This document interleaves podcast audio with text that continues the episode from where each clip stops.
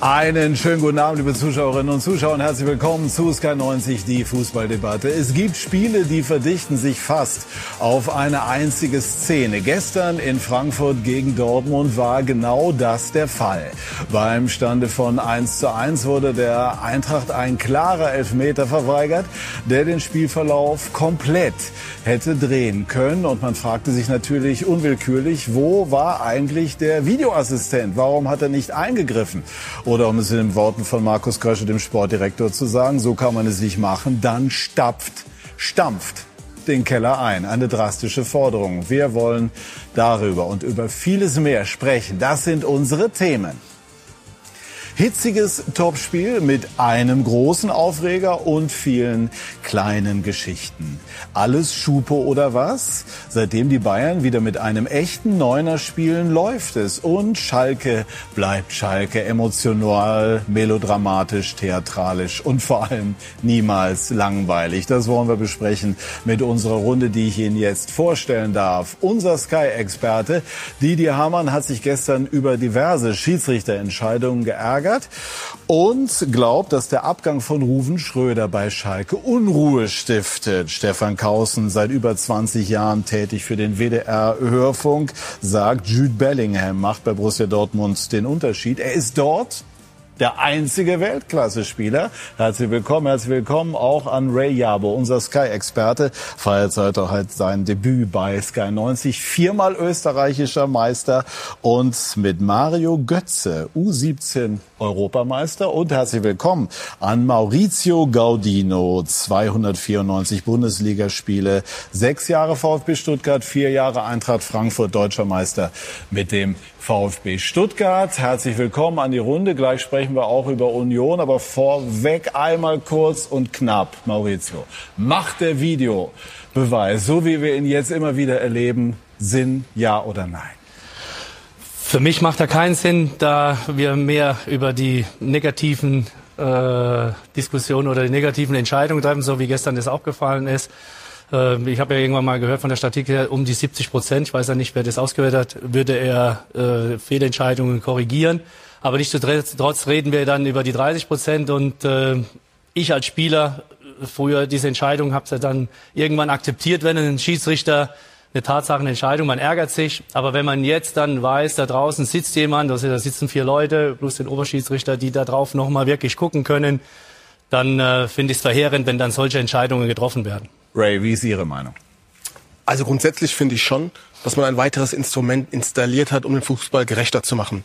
Ich glaube, es liegt halt gerade einfach sehr stark daran, dass die Prozesse und Systeme der Qualitätskontrolle noch nicht so greifen, wie sie greifen sollten, damit man diesem ganzen Instrument auch mehr Vertrauen schenken kann.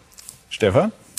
Mir ist das alles zu technisch. Ich finde, Fußball ist im Kern ein emotionaler Sport von Millionen, die ihn an der Basis spielen. Und der Profifußball da oben entfernt sich sowieso immer weiter von den normalen Leuten. Und da ist der Videoassistent nur noch so dieses letzte i-Tüpfelchen, was mir zu weit weg ist vom normalen Fußball. Didi Hermann, VAR beibehalten oder nicht? Ja, ich war von Anfang ja, an Form? sehr kritisch, was den Videobeweis anbetrifft. Wurde jetzt äh, Woche für Woche, Woche wäre ich da irgendwo bestätigt. Wir haben sehr wenig gewonnen und sehr viel verloren. Und das Stadionerlebnis ist mit Sicherheit nicht mehr das, was es mal war. Er hat mit Sicherheit den Fußball nicht besser gemacht. Wir werden das gleich in aller Ruhe besprechen, aber zunächst schauen wir auf das, was sich eben bei Union Berlin getan hat gegen Borussia Mönchengladbach. Und das war Marcel Meinert dramatisch in aller, aller, allerletzter Sekunde verteidigt Union Berlin die Tabellenführung in der Fußball-Bundesliga. Gegen Gladbach mussten sie einen Rückstand aufholen. Die Borussia ging in Führung in der 33. Minute. Nico Elvedi schon das fünfte Tor der Fohlenelf im Anschluss an einen Eckball. Danach dominierte aber Union. Es dauerte allerdings bis in die Schlussphase, ehe sie sich auch belohnen konnten. Diogo Late und der eingewechselte Kevin Behrens mit dem verdammt schmerzhaften 1 zu 1, denn er kassiert hier fast einen Knockout. Tobias Sippel im Gladbacher Tor verschätzt sich komplett, trifft nicht den Ball, sondern nur das Gesicht von Kevin Behrens. Der tat richtig weh. Und dann die siebte Minute der Nachspielzeit. Danilo Ducki mit der letzten Aktion der Partie. Das Spiel wurde überhaupt nicht mehr angepfiffen. Leveling eingewechselt mit der tollen Flanke. Union holt den Dreier und bleibt Spitze in der Fußball-Bundesliga. Ja, die Mentalität, diesen Druck in der zweiten Halbzeit, ich glaube, da konnte Gladbach einfach nichts mehr dagegen setzen. Äh, wir haben sie eingeschnitten, wir haben sie ja, umfesselt in ihrer eigenen Hälfte und dann ja, Minute für Minute noch mehr Druck aufgebaut und am Ende war es dann irgendwann, äh, war mir klar, dass noch ein Tor fallen wird und von dem her glaube ich auch völlig verdient aufgrund der zweiten Hälfte. Wir halten fest, Union Berlin bleibt Tabellenführer. Das hätte sich verändert, aber Union bleibt oben. Das ist echt krass. Und Ray hat dort selber in der zweiten Liga damals mit Bielefeld und mit Karlsruhe gespielt. Was macht die Atmosphäre an der alten Försterei so besonders? Ich glaube, A ist es das Stadion, ja, ähm, B halt einfach auch die Fans, dieser Kessel, wie die jedes einzelne Spiel einfach die Mannschaft nach vorne peitschen. Ja, du hast wirklich das Gefühl, da ist wahrlich der fünfte Mann ist da und das macht schon wirklich sehr Eindruck und ist eine wunderbare Stimmung. Ja, das sind Märchen, ne? Ja, das ist mehr als ein Märchen, was da, was da entstanden ist jetzt äh, äh in Union. Das, nichtsdestotrotz ist ein Stadion natürlich ein Teil davon, aber die Arbeit, die der Trainer macht, äh, letztendlich die Ruhe vom ganzen Verein, wie sie die Spieler weiterentwickeln. Man sieht halt einfach deutlich die Handschrift vom Trainer und äh, ja, das macht einfach Spaß, denen zuzusehen. Und dann kommt natürlich das Stadion dazu, wenn du so eine Mannschaft hast, die intakt ist und äh, sich auch gegen Gladbach jetzt äh, nach dem 0-1 nicht aus der Ruhe bringen lassen, weiter Druck macht. Und sie spielen eigentlich wie eine Mannschaft, die schon 20 Jahre in der Bundesliga. Die sind einfach gefestigt. Obwohl ja. es so viele Wechsel immer wieder gibt. Das ist und, das Spannende. Und das, genau. Wir haben ja vorhin gesagt, dass habe ich zwölf oder 13 Spieler wieder ausgetauscht äh, neue Saison und die schaffen das so schnell, die wieder zu integrieren. Ja, es einfach, äh, macht einfach Spaß, denen zuzuschauen. Ja, ich glaube, ein entscheidender Name, der zu Urs Fischer, zum Trainer dazugehört, ist Oliver Runert, der Manager der gräbt jede Transferperiode irgendwelche Spieler aus, die wir alle nicht kennen. Und die kosten auch wir keine alle? Jetzt tust uns aber weh. Ja, pardon an die Experten, ja. ja. ja Duki zum Beispiel, den Siegtorschützen. So, der kostet nichts hm. und wuchtet heute das Ding rein, so wie damals äh, Puyol in Südafrika beim Halbfinale gegen Deutschland in Durban. Hm. Bam! Du kannst es nicht verteidigen, es sei denn, Mauri, es steht einer kurz und lang am Pfosten, aber wird ja heute nicht mehr besetzt. Ja. Der Einzige, der das Tor verhindern könnte, wäre ein Gaudino wie früher als Profi am langen Pfosten oder kurz und schießt ihn raus. Also äh, Runert, Fischer und, vergessen wir nicht, die alte Försterei wurde von den, von den Zuschauern quasi unentgeltlich modernisiert und aufgebaut das ist in Köpenick so ein schönes Fußballuniversum. Ich liebe es. Man merkt das. Man das merkt so. das. Wohin kann das gehen, Didi? Also, also, ab wann, ab welchem Zeitpunkt diskutieren wir ernsthaft darüber, ob Union, ich will nicht Meisterschaft sagen, aber die Champions League erreichen kann? Ja, also jetzt, die haben jetzt schon, was haben sie jetzt, sechs, sieben, acht Punkte vor. Jetzt sind natürlich noch drei ganz wichtige Spiele bis zur, bis zur Winterpause. Ähm, müssen sie schauen, dass sie dranbleiben, dass sie oben bleiben. Ja, es wird schwer. Also, wenn du mich heute fragst, kommen Sie in die Champions League, sage ich, sage ich nein. Mich würde es freuen, es wäre eine wunderbare Geschichte. Leute vergleichen sie immer wieder mit Leicester. Ach Mensch, Didi, warum so realistisch? Ja, ich, ich, ich, ich, war ja auch schon mal falsch gelegen. Also das, das muss ja nichts heißen. Ja. Aber in Leicester hat damals ein Kanté gespielt, ein Mares. Ja. Ein Schmeichel war im Tor, ein Wadi vorne. Also ich, ja. ich bezweifle jetzt, dass jetzt äh, einer von den Unionen in zwei oder drei Jahren bei Manchester City oder Real Madrid spielt. Ja, also es wird nicht passieren. Aber was sie natürlich schaffen, auch die Geschichte, was Steffen sagt mit dem Stadion, du hast halt dort die Spieler kommen und ich glaube, dass sie es einfach schaffen, durch, äh, durch die Manager Runert und durch den Trainer diese Identifikation auf die Spieler zu übertragen. Weil es gibt ja nichts Schlimmeres und im modernen Fußball ist es ja so, dass wir immer wieder sehen, dass Spieler sehr schnell den Verein wechseln oder den ähm, einen Wechsel auch erzwingen, aber die Leute kommen dahin, viele bei anderen Vereinen gescheitert, die kommen dahin und spielen äh, wie die Weltmeister. Und, und das macht das Umfeld aus, das macht der Trainer, der Manager. Und äh, wenn du eine funktionierende Truppe hast, dann kannst du sogar übermächtige Gegner wie die Dortmunder, die Gladbacher oder wen auch immer schlagen. Bestes Beispiel, Rani Kedira. Vorher kannte die ganze Welt Sami Kedira. Und jetzt ist er plötzlich da Kapitän, obwohl er, soweit würde ich gehen, in Augsburg gar keine überragende Rolle gespielt hat im Zentrum. Und eben nach dem Spiel wurde er schon gefragt, ob er ein Kandidat für Barcelona sei. Also so kann es gehen. Doch mal einer. Ja. Aber jetzt im Moment genießen die den, also den Augenblick. Das hat man ja auch gesehen. Einmal der Schwenk zu Borussia Mönchengladbach, kleine Delle. Warum? Ja, schwierig zu beurteilen. Ich glaube, dass sie jetzt gerade halt einfach in so einen Lauf kommen, wo viele Dinge einfach auch nicht so funktionieren, wie sie sich das vorgestellt haben. Und ähm, dann kann so eine Saison halt einfach auch mal wieder eine Dynamik entwickeln, ja, die du vorher halt einfach nicht so einkalkulierst und geplant hast. Und jetzt musst du halt auch wieder schaffen ähm, und analysieren, wie schaffe ich jetzt den Turnaround, ja, auch daraus, um da halt einfach wieder selber in dem eigenen Spiel Selbstbewusstsein zu finden, Sicherheit schöpfen zu können. Und ähm, ja auch kleine Erfolgserlebnisse darauf aufbauen zu können, um halt einfach auch wieder den eigenen Ansprüchen auch gerecht werden zu wollen. Wie sehr zieht es in der Mannschaft runter, Maurizio, wenn man äh, in der letzten Minute der Nachspielzeit ein Spiel aus den Händen gibt? Ja, das zieht dich auf jeden Fall runter. Ich meine, das ist ja für jeden einzelnen Spieler. Du A, die Tore, die sie jetzt gekriegt haben, ist einfach, weil es 1-1 äh, war ja. praktisch auch eine, eine lange Flanke, ja. wo der Torwart rauskommt und wenn er rauskommt, muss er Schnee den Ball drauf, haben. Hat Christoph Kramer. Das ist 1-1, dann äh, das zieht dich als Spieler schon äh, schon runter. Ja, und äh, weil bis dahin auch du ein gutes Spiel gemacht hast, auch wenn du als Gladbach in Union letztendlich nur defensiv gespielt hast und versucht hast zu, äh, zu kontern. Also da sieht man schon mal den Unterschied. Wenn du die einzelnen Spieler jetzt von den Namen vergleichst, dann sagst du, äh, wenn du da elf Spieler auf dem Platz hast, also siehst du wahrscheinlich ein Übergewicht bei Gladbach. Und, und trotzdem äh, schafft es Union, äh, Gladbach so in, in die Enge zu treiben. Aber natürlich zieht dich das runter und das muss ne, jetzt die nächsten zwei, drei Tage aus den Köpfen runter. Aber Gladbach ist auf der Suche äh, nach einer Mannschaft, nach der Form. Mhm. Ja, die haben äh, große Probleme nach dem Weggang auch von Rose. Da stimmt's ja im, von oben bis unten im Moment nicht weil sie da einfach positionell äh, äh gewisse äh, Menschen auf den Positionen verloren haben.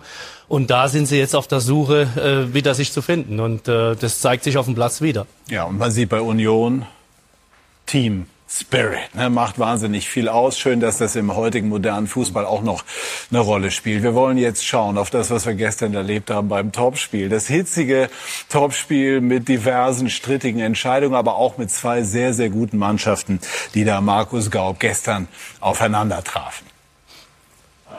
Der BVB feiert den ersten Auswärtssieg seit August mit einem 2 zu 1 gegen Frankfurt. 20. Minute Marlen für Julian Brandt und der mit der 1 zu 0 Führung für die Gäste. Bei Dortmund Malen und Ötschern für Reina und Chan in der Mannschaft. Frankfurt mit drei Veränderungen und dem Ausgleich nur sechs Minuten später. Kolomoani auf Daichi Kamada. Siebtes Saisontor Kamada, siebter Assist für Muani. Die strittige Szene des Spiels drei Minuten vor der Pause. Lindström von Ademi in den Rücken geschubst mit beiden Händen. Der Schiedsrichter entscheidet auf Handspiel. Der VR greift nicht ein. Darüber kamen die Frankfurter nie ganz hinweg. Sieben Minuten nach Wiederanpfiff. Jude Bellingham schließlich mit dem 2 zu 1 Doppelpack gewies schon gegen Stuttgart. Mit dem Sieg überspringt Dortmund die Eintracht in der Tabelle. Ja, ich denke, dass es, ich habe jetzt die Bilder natürlich auch gesehen und war ein klarer Elfmeter und rote Karte auch. Ja, weil ja. wenn du Handvergehen, das ist vielleicht 2-1. Ja, ist ja, weil Foul ist ja nur, wenn du keine Doppelbestrafung, wenn das Foul quasi um den Kampf um den Ball ist mit dem Fuß. Wenn du mit Schubsen ist ein klares rote Karte. Aber egal. Der Elfmeter hätte Ihnen ja schon mal weitergeholfen, ne? Also nee, nee, wenn dann entweder halten wir uns an die Regeln oder nicht. Aber nochmal, ich finde, die Schiedsrichter sind dann die Ärmsten, weil äh, ja, er wartet er wartet äh, auf das Zeichen von oben und das kommt nicht. Ja. Und ja, hier, man, dieses Bild ist ja, ja Schade, ist nicht das erste Mal, dass der, der VR, ja, ist brutal.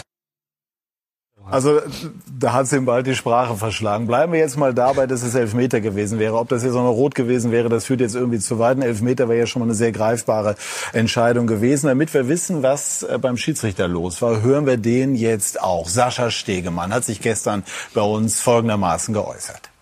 Köln hat Sie nicht darauf hingewiesen, dass Sie mindestens mal hätten rausgehen können und drauf gucken. Nein. Würden Sie aus jetziger Sicht, nach Ansicht der Bilder sagen, es war eine Fehlentscheidung, den Elfmeter nicht zu geben? Ja, wenn ich jetzt die Bilder sehe mit den entsprechenden Kameraperspektiven, ähm, dann muss man am Ende des Tages schon klar konstatieren, dass es hier einen Strafstoß für Eintracht Frankfurt hätte geben müssen, weil ähm, sich der Sachverhalt in den TV-Bildern, in der Zeitlupe vor allem am Ende etwas anders darstellt als für mich auf dem Spielfeld. Nämlich, dass es einen klaren Impuls gab mit beiden Händen, die zwar am Ende des Tages nicht wirklich durchgestreckt waren, aber eben ähm, ausreichend gewesen sind, um den Spieler Lindström eben zu Fall zu bringen. Gut, und dann ging es eben auch noch um die Kommunikation äh, mit Köln. Also Köln hat die Szene durchgewinkt. Also das muss man sich im Grunde dann mal vorstellen. Das hat Stegemann dann eben auch so gesagt. Das ehrt ihn. Das habe ich gestern auch im Interview zu ihm gesagt, dass er seinen Fehler einräumt. Ehrlich gesagt blieb ihm auch nicht viel anderes übrig, aber er hat es gemacht.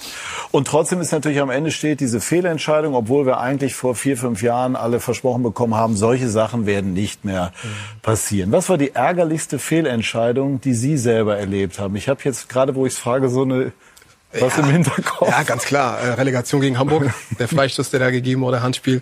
Wo ich sage, war aus meiner Sicht eine ganz klare Fehlentscheidung. Aber der würde, hätte, den hätte man nicht zurückgenommen. Der war ja 20 Meter vom Tor. Ja, ja, Oder? genau. Ja, ja, ist richtig. Ja, ja, genau. Genau. Das war jetzt keine Szene für den VR gewesen, Ja. aber es ging jetzt darum. Also solche Sachen beeinflussen nicht Maurizio. 89, äh, wir führen 1-0 im Finale gegen SSC Neapel und äh, Diego stoppt äh, den Ball mit, mit, der- mit der Hand.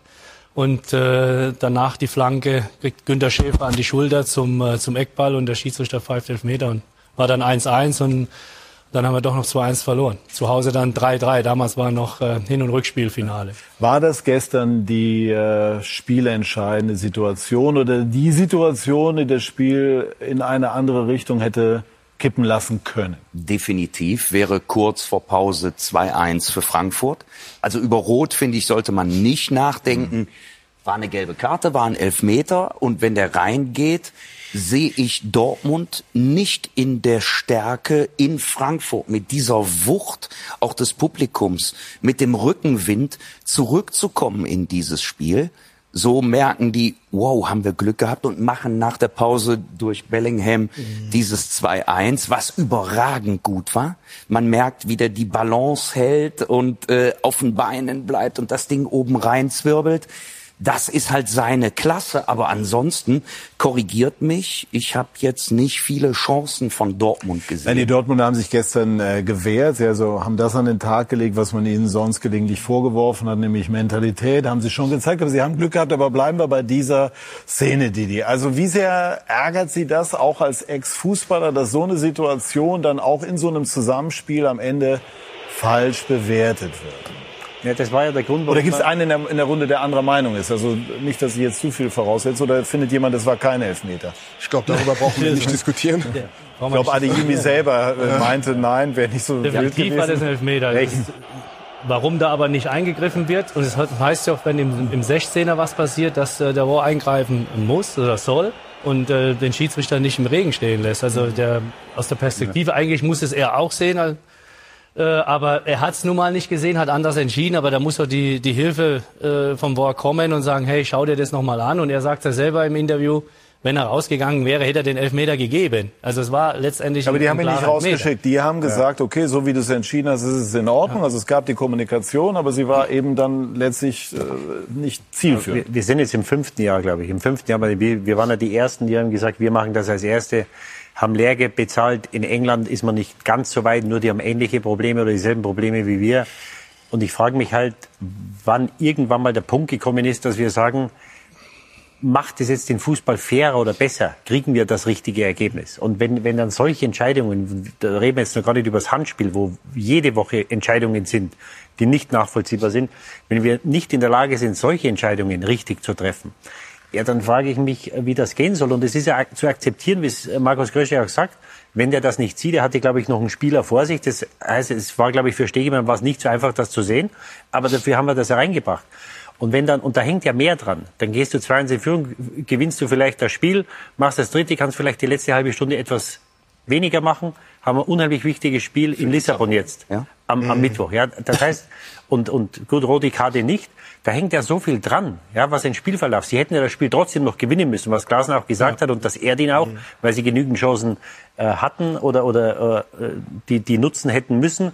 Aber wenn du halt damit 2 in die Halbzeit gehst, wenn der Elfmeter reingeht, dann ist das ein anderes Spiel. Und, und, und äh, die Bleiben grundsätzliche bei der, Diskussion ist, genau, die grundsätzliche Diskussion ist, macht das so Sinn? Ja, Ja, so macht es keinen Sinn, weil wir haben ja die Diskussion jede Woche. Und, die, und der DFB, der, der kommt dann wieder mit seinen schön gefärbten äh, Statistiken und sagt, wir haben im ganzen Jahr ein oder zwei Fehlentscheidungen. Ich kann jetzt aus dem Stegreif, kann ich dir zehn sagen. Und wir haben jetzt, glaube ich, zwölf Spiele gespielt. Ich kann jetzt zehn sagen, letzte Woche waren zwölf Meter in Leverkusen, die beide keine waren.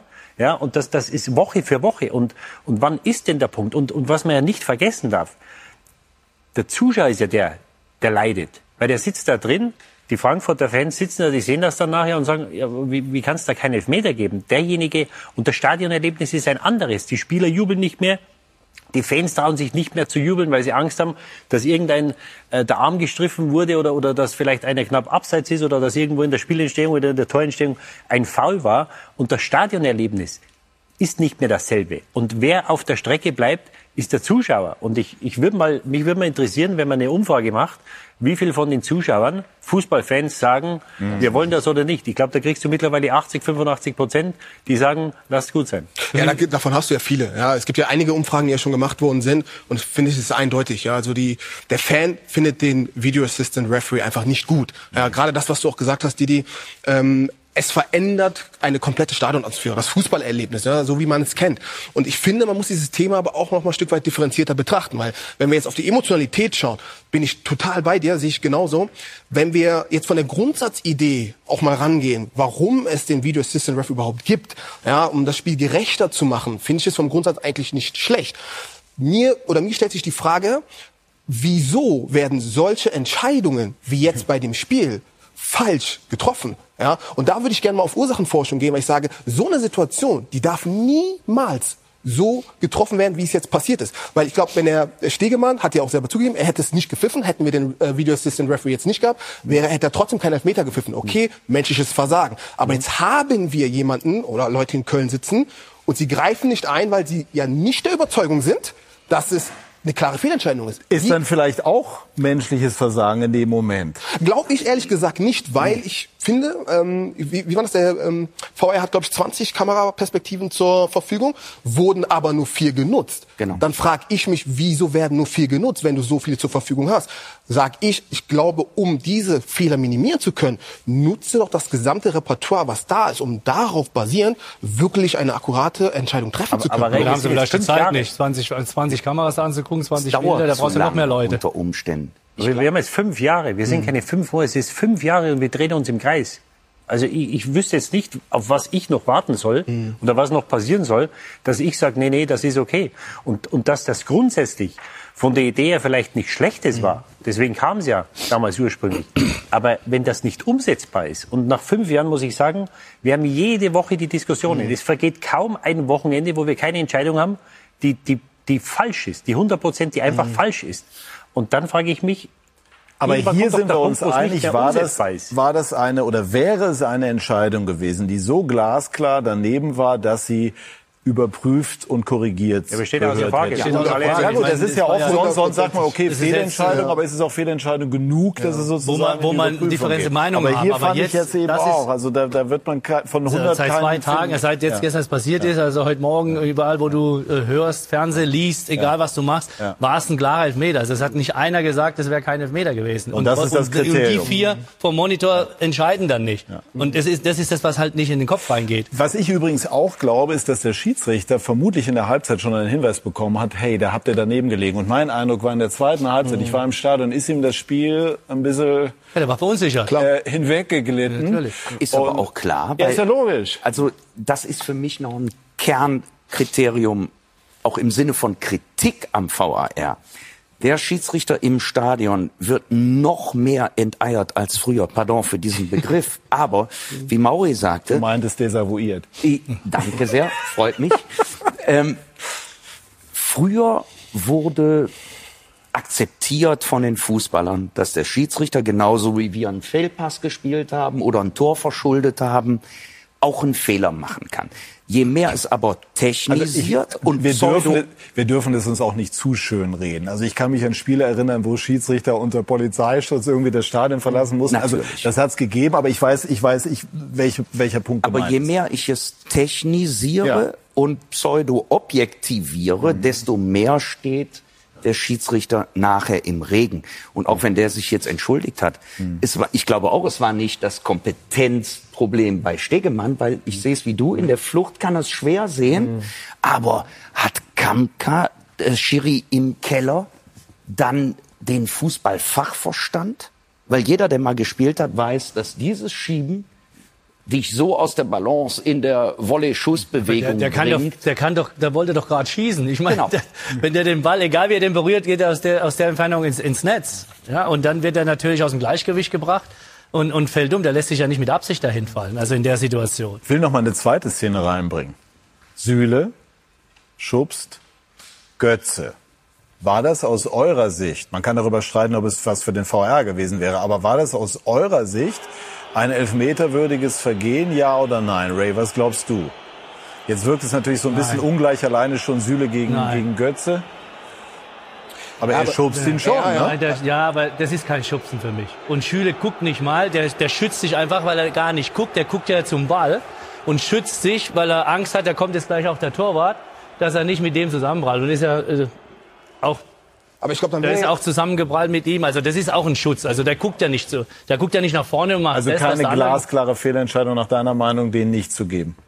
Das war kein, das, das, das war kein äh, Ding Elfmeter für mich. Aber ich glaube, dann sind wir aber bei der Frage, wo fängt jetzt Schubsen an? Ja, weil die Hände gehen ja dann auch wirklich zu dem Spieler hin. Ja, aber der, zum Schutz der, der, aber der berührt ihn ja kaum. Ja, ja, nein, ich, ich, ja. ich bin Und genau, er guckt ja nicht mal danach. Ich bin auch bei, bei, bei dir, ja, vollkommen. Aber trotzdem glaube ich wieder, gibt das einfach auch wieder Raum für Diskussion. Okay, was ist jetzt Schubsen und was nicht? Ich ja, aber da sind wir wieder bei, bei, bei dem Problem mit dem Wort. Deswegen ist es für mich, weil wir diskutieren ja jetzt über einen Elfmeter. Wir diskutieren nicht ja, über die Fehlentscheidungen, die Freistöße, die 20, 25 Meter vom Tor passiert. Frankreich ist so Weltmeister geworden. Ich sagen. Da, da musst du doch auch eingreifen dann, weil dann ist es doch auch unsportlich. Wir wollen, wir reden hier, wir wollen den Fußball fairer machen. Aber dann musst du ja jede Entscheidung in Frage stellen. Ja, äh, mittlerweile kannst du aus 25 Meter schießt du, schießt du einen Freistoß in den Winkel. Wenn das aber kein Freistoß war, ja, dann kannst du es jetzt ja nicht. Äh, das Einzige, wo ich d'accord bin, ist, dass er seine Uhr hat und der Ball ist hinter der Linie oder nicht hinter der Linie. Das ist für mich das Einzige, wo ich akzeptiere. Ansonsten nur Tatsachenentscheidungen vom Schiedsrichter. Damit und wie wir, besser ausbilden. Damit wir noch über sportliche Dinge sprechen. Ich fasse zusammen, es scheint extreme Schwierigkeiten in der Umsetzung zu geben. Das, das ist jetzt nicht wirklich überraschend. Die Frage lautet aber, traut sich jemand, DFB oder DFL, diese Bedenken äh, dann wirklich in eine Initiative sozusagen umzusetzen, die dann lauten würde, wir, wir schaffen das ab? Oder ist das völlig unrealistisch, weil es sozusagen ein Alleingang wäre? Also wir sind jetzt an einem Punkt angekommen, wo wir immer nach dem Tor nach einem gestreiften Arm suchen, wo der, wo der Ball den Arm streift oder ein Foul. Die Szene von Götze, die hätten wir früher gar nicht angeschaut. Das ist nur schaut nur schlimm aus, weil Kobel den abräumt. Wenn der Kobel nicht rauskommt, dann hätte er gar keiner, hätte er gar keiner hingeschaut. Der hat die Hände dann, das ist nichts. Und wir, wir sind jetzt krampfhaft dabei, dass wir immer, wenn ein Tor fällt, dass wir irgendwas suchen. Der DFB wird nicht zur UEFA oder zur IFAB gehen und sagen, äh, lasst uns doch mal schauen, was wir anders machen können, weil das wäre ein, ein, ein, ein Schuldeingeständnis, dass sie sagen, wir kriegen das nicht umgesetzt. Mhm. Nur ich frage mich, wie lange die Vereine das mitmachen. Sie haben sich ja schon mal äh, äh, zusammengeschlossen um andere Sachen und Themen anzustoßen. Ich frage mich, ob oder wann der Punkt gekommen ist, wo die Vereine sagen oder vielleicht, wo vielleicht auch die Fans so viel Druck machen und sagen, macht doch bitte mal was, weil das Stadionerlebnis geht uns ab. Es ist nicht mehr dasselbe. Und äh, der DFB wird es nicht machen, weil, wie gesagt, die reden sich ihre Statistiken schön, äh, wie, wie viele Fehlentscheidungen getroffen werden. Ähm, die werden es nicht machen. Das muss von den Vereinen ausgehen. Ob die jetzt Interesse daran haben, das zu machen, weil äh, die UEFA und die FIFA will das ja unbedingt und wir werden sehen, bei der Weltmeisterschaft wird das wunderbar funktionieren, weil die das Spiel laufen lassen. Du wirst sehen, die gehen im ganzen Turnier gehen die 10 oder 15 Mal rein, wirklich nur, wenn der Schiedsrichter irgendwas nicht gesehen hat. Und nicht, wenn mal äh, irgendjemand den, den, den, äh, mit dem Arm den Ball streift. Mhm. Und deswegen, ich hoffe, dass irgendwas passiert, weil so wie es im Moment ist, und ob jetzt das menschliches Versagen ist oder ob das jetzt die Umsetzung oder was auch immer das ist, das interessiert mich gar nicht mehr. So wie es im Moment ist, kann es nicht weitergehen. Ich finde, es ist im Kern eine ABM, eine Arbeitsbeschaffungsmaßnahme für Schiedsrichter, weil immer mehr aufgebläht, immer mehr Schiris haben einen Job an jedem Wochenende und die Verbände sind mit den Schiedsrichtern ja relativ eng verbandelt. Und ich sag noch ein Beispiel. Unter der Woche habe ich kommentiert Atletico Madrid gegen Leverkusen. Mhm. Und das ging bis in die neunte Minute der Nachspielzeit, weil das war genau so ein Elfmeter, wo zwei Leverkusener den Ball mit dem Arm streifen. Mehr war's nicht. Mhm. Es wäre früher nie einer auf die Idee gekommen, daraus einen Elver zu machen. Dann verschießt Atletico den, weil Radetzky hält.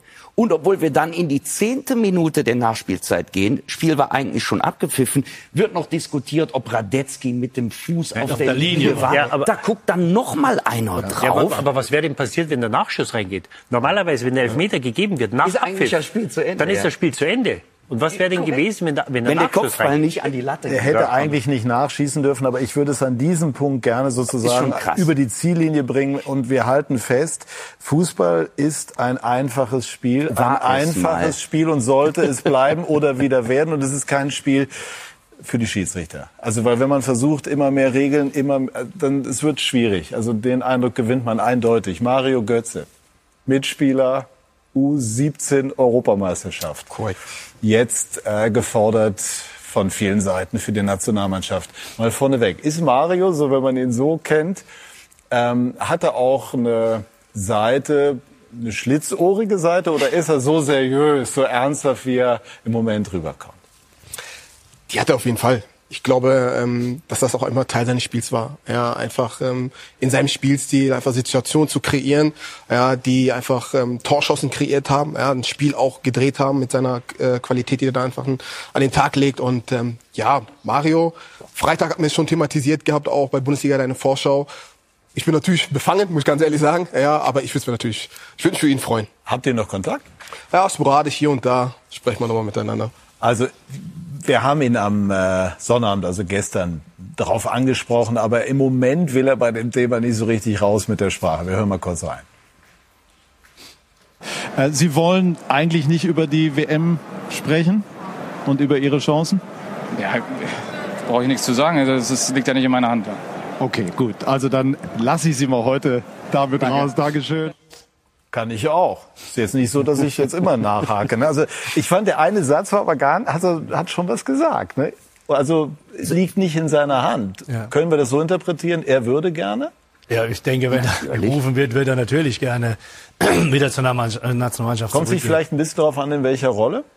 Ja, ich denke halt, also, das Problem, gerade in diesen Positionen, wo er auch spielt, ist Deutschland äh, sehr, sehr gut besetzt. Muss man, äh, muss man sagen, obwohl er ein hervorragender Fußballer ist ja, und äh, jetzt in Frankfurt äh, auch wieder die Leistung auch wieder so auf, äh, abruft. Er ist erfahrener, er ist älter geworden, reifer, äh, mit dem Ganzen auch mehr und besser umgehen zu können. Also es ist äh, von der Qualität her auf jeden Fall ein Spieler für Deutschland. Ob es jetzt aber äh, schon reicht, äh, doch noch zu dieser WM äh, dazu zu fahren, ist, wie er sagt, es liegt nicht in seiner Hand und äh, ich denke, dass der Flick schon seine Mannschaft hat. Aber das Stichwort, ob es schon reicht. Ich finde, Götze muss man zusammen sehen mit der Frage, wird Reus fit? Wird Florian Wirz noch fit? Weil in Leverkusen ist das das große Thema kommt er noch ins Spielen vor der WM? Und das wäre ja die identische Position.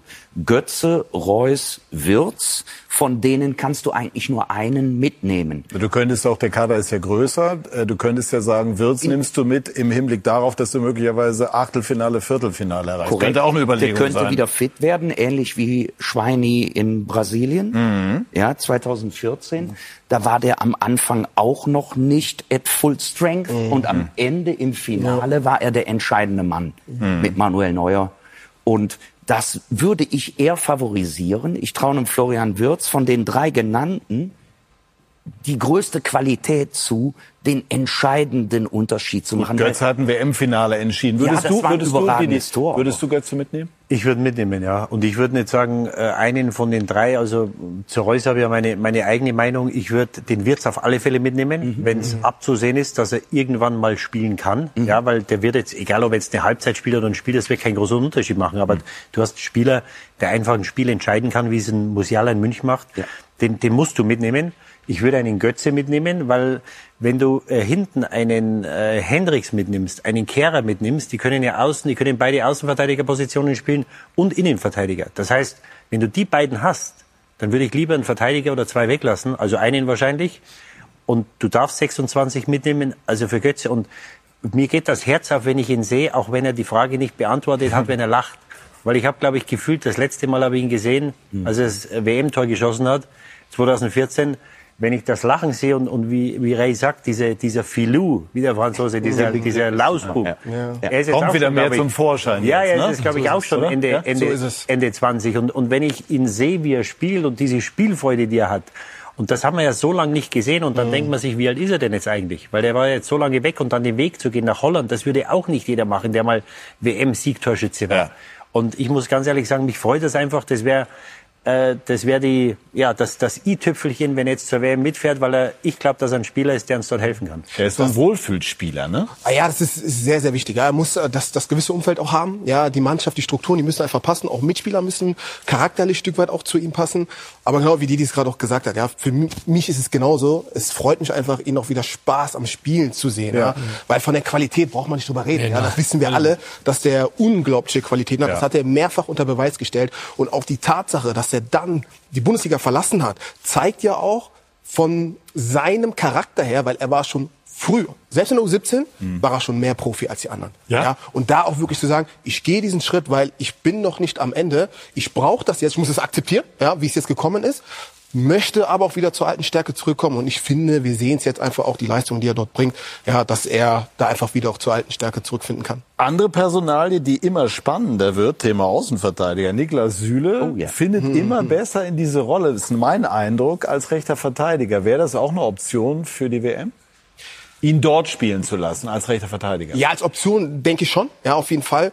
Ähm, glaub halt einfach, dass es, man muss halt einfach wissen, ja, ähm, von dem, von dem Spielerprofil her, die ich jetzt halt einfach dann auch nominiere und auch mitnehme, zu wissen, wer kann welche verschiedenen Positionen auch spielen. Mhm. Ich glaube, dass Niklas Süle jemand ist, den kann man auf dieser Position einsetzen. Ob es jetzt die, die primäre erste Wahl ist, möchte ich jetzt einfach mal in den Raum stellen. Also ich finde total spannend die Idee. Ich habe Yogi Löw schon sehr oft kritisiert, aber in Brasilien mit einem klassischen Innenverteidiger auf links hinten mit Benny Hövedes gespielt zu haben, war genau richtig. Und ich habe das Bauchgefühl, dass dasselbe mit Niki Süle passieren könnte. Warum? Weil der in letzter Zeit in Dortmund, also die letzte Zeit, erst seit einer Woche, gegen Stuttgart bereitet der das Tor von Bellingham in der Anfangsphase super vor, macht dann auch selbst ein Tor jetzt wieder. Der schaltet sich mit seiner Dynamik, der ist ja so ähnlich, äh, pardon für den Vergleich, wie früher Hans-Peter Briegel. Wenn der einmal ins Rollen kommt auf der rechten Seite, dann kannst du den ja kaum stoppen. Und ich halte ihn in der Innenverteidigung für nicht flexibel genug, nicht wendig genug. Und auf der Außenbahn ist er vielleicht sogar besser eingesetzt. Und ich würde mich nicht wundern, wenn der genau die Position spielt. Ja, und er hat das in München einige Male gespielt, das hat er in München hervorragend gemacht. Und äh, sagen wir besser. Also, Also du fändest ihn sogar erste Wahl auf rechts? wer, wer, wenn, wenn nicht er. Kehrer wird genannt beispielsweise. Ja, aber, der, aber Kehrer ist auf dem, auf dem, auf dem äh, Niveau unerprobt. Auch wenn er in Paris war, der ist unerprobt. es. Henrichs kommt in, in Leipzig nicht wirklich in die Gänge. äh, und dann hast du einen Spieler, der unheimlich torgefährlich ist, der bei Standards eine Waffe ist und natürlich auch hinten zum, zum Standard verteidigen, weil ein Rüdiger wird wahrscheinlich spielen. Dann kannst du schauen, ob du mit Schlotterbeck oder Hummel spielst. Und wenn du dann über diese rechte Außenverteidigerposition, wo du im Moment eh keinen hast, den Süle in die Mannschaft bringst, dann hört sich das für mich sehr sympathisch an. Anderer Kandidat für die Fußball-Weltmeisterschaft könnte Mats Hummels sein. Gestern haben wir mit ihm noch mal darüber gesprochen, was seine Kritik, seine öffentliche Kritik vor zwei Wochen ausgelöst hat und auch, warum er das gemacht hat. Das heißt, Sie würden auch in Zukunft, wenn es notwendig erscheint, sich öffentlich äußern? Ja, ja, also zumal, was ja oft gerne dann gesagt wird, ist ja dieses, man soll es intern machen, aber man kann sich schon sicher sein, dass das intern mehr als einmal Und auch gefallen ist vorher, ne? Ja, ja, also man kann intern, man kann dutzendfach sagen, man kann äh, noch öfter sagen, also es fiel schon sehr häufig auch intern. Ähm, und manchmal ist es dann eben auch tatsächlich gar nicht verkehrt, wenn man so ein Ding auch mal öffentlich anspricht, weil dann wird das Weil die Thema... Wirkung da ist. Ja, weil dann wird das Thema, es wird noch mehr Fokus drauf gelegt. Ähm, Setzen Sie die schon- Sachen bewusst? ich habe das schon ein, zwei Mal bewusst gemacht, ja. Und äh, manchmal ist es so ein bisschen der, der letzte Ausweg, fast würde ich sagen, wo man dann manchmal denkt, okay, vielleicht hilft das dann noch.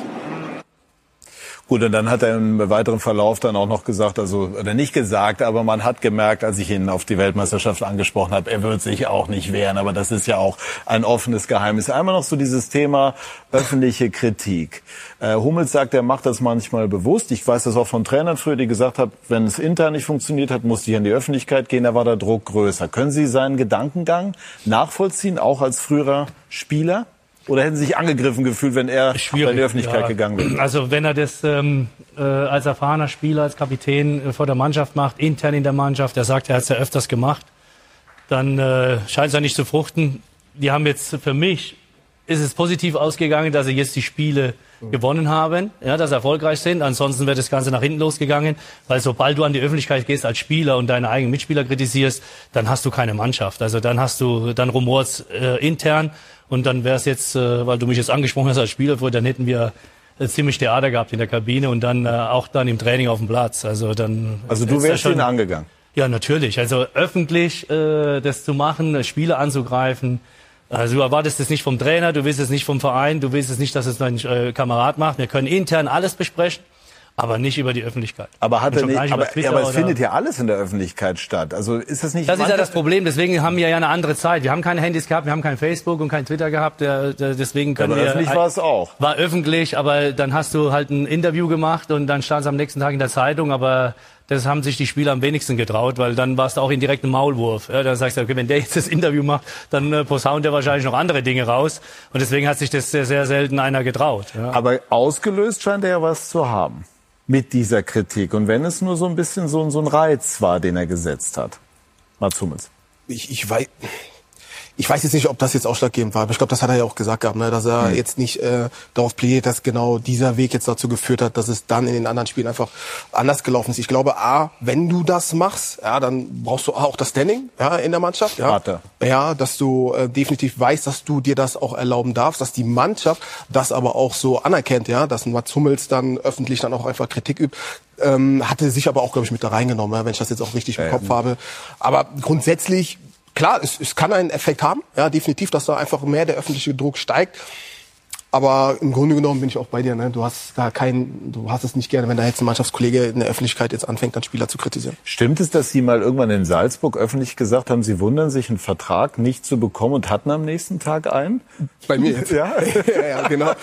Also, ja, also ich habe ich hab, ich, ich hab's auch schon mal benutzt, aber jetzt nicht im Hinblick äh, auf meine Mitspieler, sondern eher für meine eigene Situation und korrekt. Okay. Ja. Da muss ich nämlich auch dran denken, als das. Gut, man weiß also, diese Wirkung wird dann Ja. erzielt.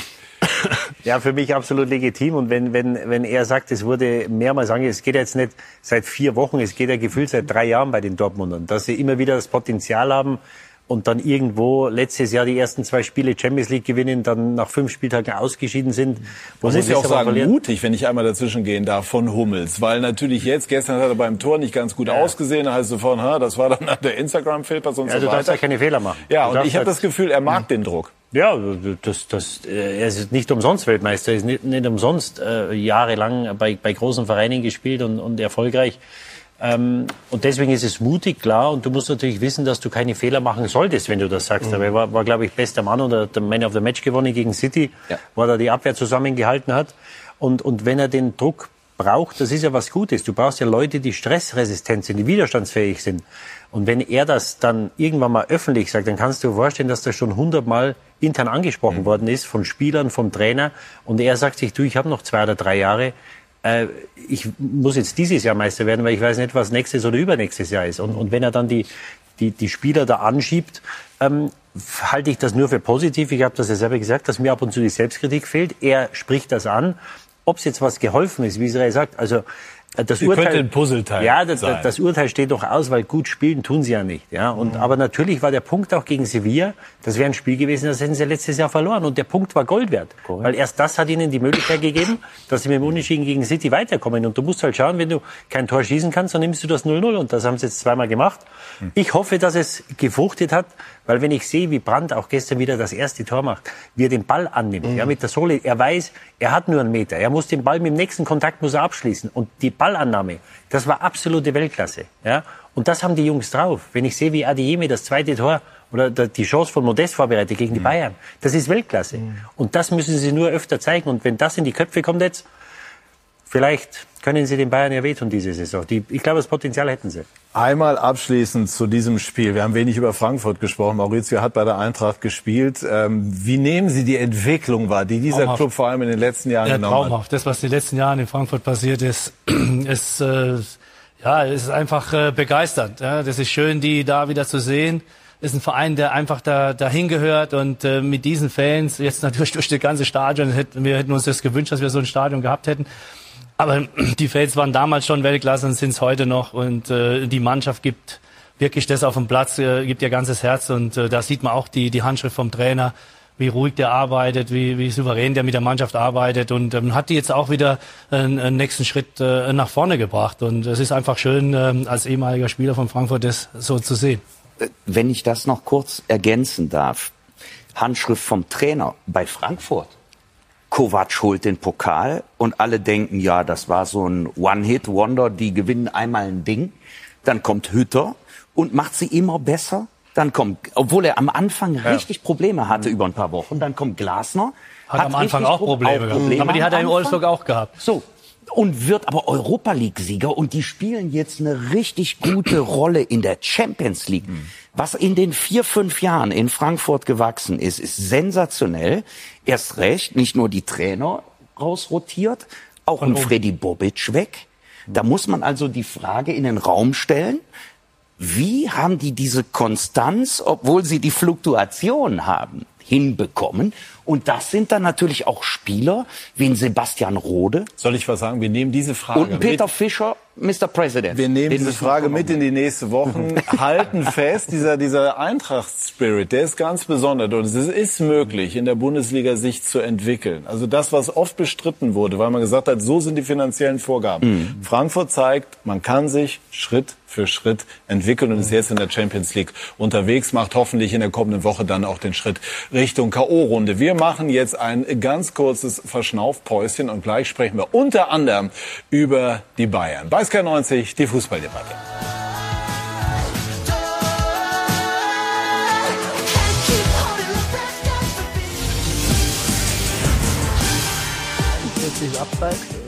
Wir sind zurück bei SK90, die Fußballdebatte und sprechen über einen Ex-Club von Maurizio Gardino, den VfB Stuttgart. Schon wieder genau so viele Ex-Clubs. Deutscher Meister 1992. Ja. Wie eng ist noch die emotionale Verbindung zum VfB? Ja, sehr eng. Ist wie bei Frankfurt. Das sind die zwei für mich Top-Clubs, wo ich gespielt habe. Ja, in Frankfurt sehr erfolgreich und dann auch äh, in Stuttgart mit der deutschen Meisterschaft. Vorhin erwähnt, UEFA Cup Finale 89 gegen SSC Neapel, wo Maradona noch gespielt hat. Also da ist einfach eine Verbundenheit da und äh, meine Geschichte als Fußballer. Ja, und deswegen hat sich Maurizio Gardino vermutlich gestern, Hansi Küpper wird das noch kurz zusammenfassen, über den so wichtigen Erfolg gegen den FC Augsburg gefreut. Michael Wimmer schafft in seinem dritten Heimspiel den dritten Sieg mit dem VfB Stuttgart. Den besseren Anfang erwischten die Gäste. Niederlechner gegen Zagadou, der sich abkochen lässt. Und Niederlechner mit der frühen 1 zu 0 Führung für den FC Augsburg. Der VfB Stuttgart war gefordert. Der VfB Stuttgart schlug zurück. 15. Minute. Girassi 1 zu 1. Alles wieder offen. Dann wurde diskutiert. Sosa kriegt den Ball von Petkov an den Arm geköpft. Augsburg wollte den Elfmeter. Schiedsrichter Stieler gab ihn nicht. Auch der Videoassistent blieb stumm. Es wurde viel diskutiert und dann wurde getroffen in der Nachspielzeit. Anton nach schöner Vorarbeit des eingewechselten Tomasch mit dem 2 zu 1 für den VfB Stuttgart. Der zweite Bundesligasieg in dieser Saison. Ganz, ganz wichtiger Erfolg, also für den VfB Stuttgart. Aber da wir ja heute über spannende Schiedsrichterentscheidungen sprechen, nehmen wir die jetzt auch noch mal einmal mit rein. DDR ist nicht gegeben worden, aber es ist diskutiert worden. Wie viel Verständnis äh, bringen Sie dafür auf? Wenig Verständnis, weil wir, wie gesagt, wir suchen so krampfhaft nach Situationen. Wenn man mal schaut, wenn man die andere Einstellung sieht, der rechte Arm von Sosa ist genau da, wo der linke auch ist. Weil wir sprechen immer von unnatürlicher äh, Körperhaltung. Und der ist halt Armhaltung. oberhalb der Schulter. Das ist Ja, schon nein, so ein aber, aber schau mal, wo Kernkriterium der rechte Arm ist. Der rechte. Arm ist genau da, wo der linke auch ist. Und was, was mir fehlt, wir haben jetzt in den letzten Jahren haben wir fünfmal oder jede Saison wurde die Handregel angepasst. Was mir komplett abgeht, ist der Vorteil. Die Stuttgarter haben keinen Vorteil durch das Handspiel. Glaubst du, der wollte Handspiel? Ich bin, der wollte Nein. 99,9 Prozent der Handspiele im 16er sind ungewollt. Ja, weil äh, du bist in der Bewegung, es ist unheimlich schnell das Spiel. Da denkt ja gar keiner, wo die Hände hingehen oder er sagt nicht, ich, ich, ich, ich hebe mal den Arm hoch, vielleicht kann ich den Schuss blocken. Das passiert nicht. Und was komplett abgeht in der Regel, ähm, in, den, in, den, in der Handspielregel, ist der Vorteil. Der Vorteil ist, steht in keiner Regel. Und wenn wir die Aber Schiedsrichter müsste hören nicht das Spieler, Kernkriterium noch mehr sein Absicht, ja oder nein? die Absicht oder äh, So die soll Absicht, es ja eigentlich auch sein. Ja, ich habe das, Gefühl, es ja, das aber ist nicht es so aber nicht. Das ist ja keine, das ist ja keine Absicht. Das Handspiel. Der hat den Rücken zum Gegner. Ja, genau, der Und springt dann- ja hoch, der versucht ja Gleichgewicht ist zu ja halten. genau, Deswegen hat er beide Arme. Und der Vogel macht auch die Flügel raus. ist mein. Thema von Aber- eben. Ich glaube, die Schiris und die Regelhüter auf dem Official Board, Didi, du als ehemaliger Engländer kennst die alten Herren besser als ich. Die haben nicht das Gefühl für die Dynamik des Sports und das, was man mit Absicht macht oder nicht. Das, die schauen da theoretisch drauf, aber die haben das nicht im eigenen 16er bei einer Flanke, bei einer Ecke erlebt. Und deshalb sind diese Regeln so weit weg von der Realität der normalen Fußballer. Und das ist genau der Punkt, glaube ich. Du musst die Regeln. Also ich weiß nicht, ob wir, ob wir die Szene haben. Es war ein Handspiel von, von äh, Hertha BSC gegen Leverkusen am fünften oder sechsten Spieltag, wo der Die Spieler, nicht, wo, wo, eine- wo, der auf der, auf der. Torlinie einen Schuss blockt in der letzten Minute. Und es wird kein Elfmeter gegeben. Und der Videoassistent greift auch nicht ein. Und das zeigt mir, die Trainer gestern sagen, wir, wir, wir kennen das. es Guck mal, doch. da ist es. Ja, die, die, die, die Trainer sagen, Das muss man pfeifen. die Trainer sagen, wir kennen uns nicht aus, die Spieler sagen, wir kennen uns nicht aus. Weil der Das verhindert heißt- ja ein Tor. Der verhindert ein Tor. Das heißt für mich, wir müssen die Regel anpassen oder ändern. Die sollten mal mit einem Ex-Spieler sprechen, diese IFAB oder wo die Regel gemacht wird, sollten mal mit Leuten sprechen, die sich mit der Materie auskennen, weil, glaube ich, die Regel oder die Regeln, wie du richtig sagst, die Absicht sollte im Vordergrund stehen und nichts anderes. Und dann, ob ein Vorteil erzielt wird, was ja auch oft nicht der Fall ist. Ähm, weil so wie es im Moment ist, die Schiedsrichter kennen sich nicht aus, was man ja Woche für Woche sieht, die Trainer nicht, die Spieler nicht. Das heißt, wir müssen, glaube ich, schauen, dass wir die Regeln irgendwie so gestalten, dass da mehr Klarheit ist. Weil mit jeder Änderung in den letzten Jahren wurde es unklarer. Sollte der VfB Stuttgart an Michael Wimmer als Trainer festhalten? schwierig zu beantworten. Mm, Ich glaube, dass er jetzt in, die Ergebnisse sprechen halt auch für ihn jetzt. Ähm, ich finde es halt auch immer komisch, wenn wenn man äh, einfach so, eine, so einen Zeithorizont halt nennt. Ja, Trainer bis zur Winterpause, weil ähm, es halt einfach auch ein Gefühl in der Mannschaft auch hervorrufen kann. Okay, das ist jetzt ein Trainer, der kann womöglich ist er auch wieder weg. Ja, wie gehen die Spieler auch damit um? Wie ist es dann auch im Trainingsalltag? Ist die Disziplin da? Ist der Respekt da? Ist das Engagement so da, wie es sein sollte für einen Verein, der in der Situation ist, wie der VfB Stuttgart? Aber auf der anderen Seite natürlich klar, ähm, äh, für den Verein ist es natürlich jetzt auch nicht so leicht zu entscheiden, mit wem oder wer, welche Personale jetzt einfach ähm, langfristig installiert werden soll, kann, ja, damit man halt einfach auch wieder dorthin kommen kann, wohin man möchte. Und die Frage ist ja auch, wer entscheidet es am Ende, weil man ja auch den Eindruck zunehmend gewinnt. Also das ist, äh, wie soll ich sagen, jetzt keine ganz enge Beziehung zwischen, zwischen Herrn Werle und Herrn Misslintat ist. Jedenfalls keine, die eine langfristig ganz stabile Basis hat. Also neutraler kann ich es jetzt nicht aussprechen. Ja, vorsichtiger Ausdruck. Ja, also es ist sehr schwierig. Ich meine, das, äh, was die letzten Wochen gelaufen ist, äh, wo auch ähm, ehemalige Spieler äh, praktisch mit präsentiert worden sind und er wurde ja nicht eingeweiht. Das spricht ja letztendlich auch äh, für sich oder spricht Bände. Und man muss jetzt sehen, wie es weitergeht. Aber zur Trainerwahl, die haben sich jetzt äh, entschieden, ihn zu entlassen. VfB spielt genau den gleichen Fußball wie beim Trainer vorher auch. Ja. Haben auch. äh, gegen, sie spielen gut, ja, und äh, haben aber auch keine Ergebnisse erzielt. Jetzt haben sie gegen Augsburg, wenn man die zweite Halbzeit sieht, die erste halbe Stunde ist VfB nicht mal, glaube nicht mal über die Mittellinie gekommen, wenn ich es jetzt krass sage, und gewinnen äh, jetzt das Spiel zum Glück.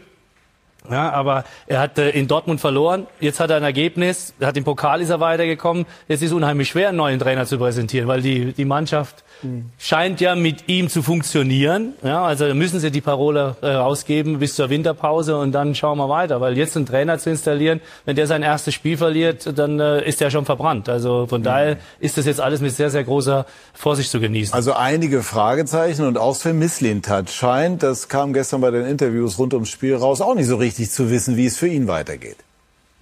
Sportdirektor ist der Titel. Sportvorstand könnte ein Titel sein. Spielt das eine Rolle für Sie? Das ist völlig irrelevant. Ich habe immer sehr klar gesagt, dass ich für diesen Club gerne arbeite, in jeder Funktion, in der man mich braucht. Wenn das Anforderungsprofil klar definiert ist, das habe ich seit November, 22, äh, Entschuldigung, seit November 21 so klar formuliert. Ich glaube, wir haben einen klaren Fahrplan. Wir sprechen im November und da gibt es genug dann aufzuarbeiten in der letzten Zeit und äh, werden das ganz sauber dort besprechen. Das schreit nach einer Nachfrage. Zwei sogar. Die erste, er hat auch gesagt, Sie haben schon zweimal gesprochen. Mit welcher Tendenz?